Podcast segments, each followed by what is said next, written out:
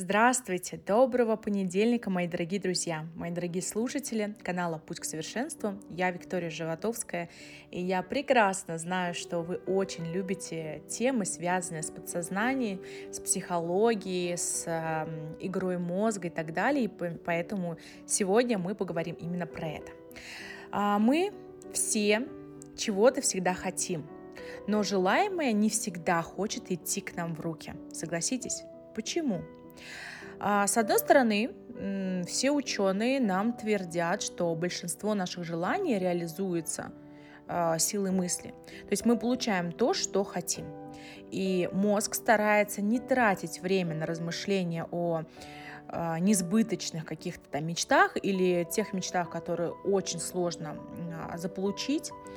И наши хотелки они рассматриваются мозгом как э, нелепые безделушки, какие-то шуточки, какие-то мимолетные мечтания, и которые не представляют какой-то жизненной важности, какой-то очень глобальной цели. И это означает несколько практических э, вещей, практических пунктов.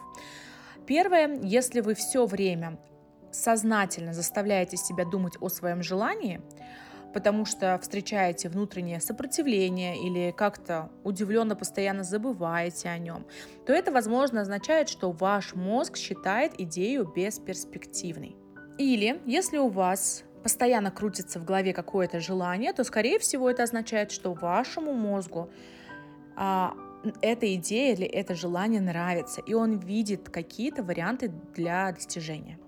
Обоим вариантам есть место быть, и Оба варианта достаточно нормальные и здоровые, и просто для них, для обоих а, нужно правильно сформулировать свое желание.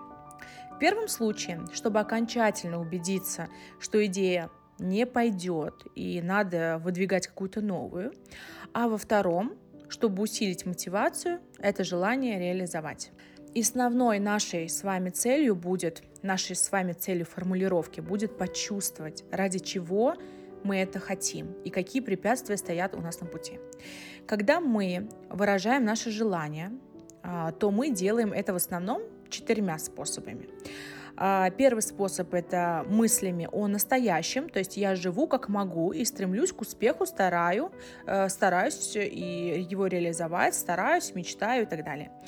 А второй вариант может быть мыслями о будущем. Я хочу переехать на Бали и жить там, занимаясь международными финансовыми проектами, э, работая удаленно и так далее. Третий вариант – это мысленный контраст. Я хотела бы работать в крупной аудиторской компании, но у меня пока нет сертификации. И четвертый вариант – это обратный мысленный контраст. А, я работаю в отеле продаж, но хотела бы заниматься своим бизнесом. Чувствуете разницу между этими четырьмя а, вариантами? А, этими четырьмя вариантами именно посыла информации и посыла к достижению желаемого. Мысленный контраст из всех этих вариантов, даже ученые об этом говорят, да, лучше является именно этот вариант, мысленный контраст когда мы сначала думаем о желаемом будущем, а затем о препятствиях, которые стоят на пути к нему. Для начала нам нужно конкретно сформировать свое желание именно таким образом. Я хочу то-то-то, но на пути стоит то-то-то. Но важно, мои дорогие, чтобы вас вот это на пути стоит то-то-то не сбивало и вы не, говор... не, не приводило в отчаяние какое-то, а наоборот мотивировало э, это препятствие жизненное, эту задачу жизненную э, решить. Затем мы записываем несколько, не менее четырех, это важно, аспектов желаемого будущего. Что хорошего будет нам, будет для нас, для нашей жизни, когда это желание сбудется.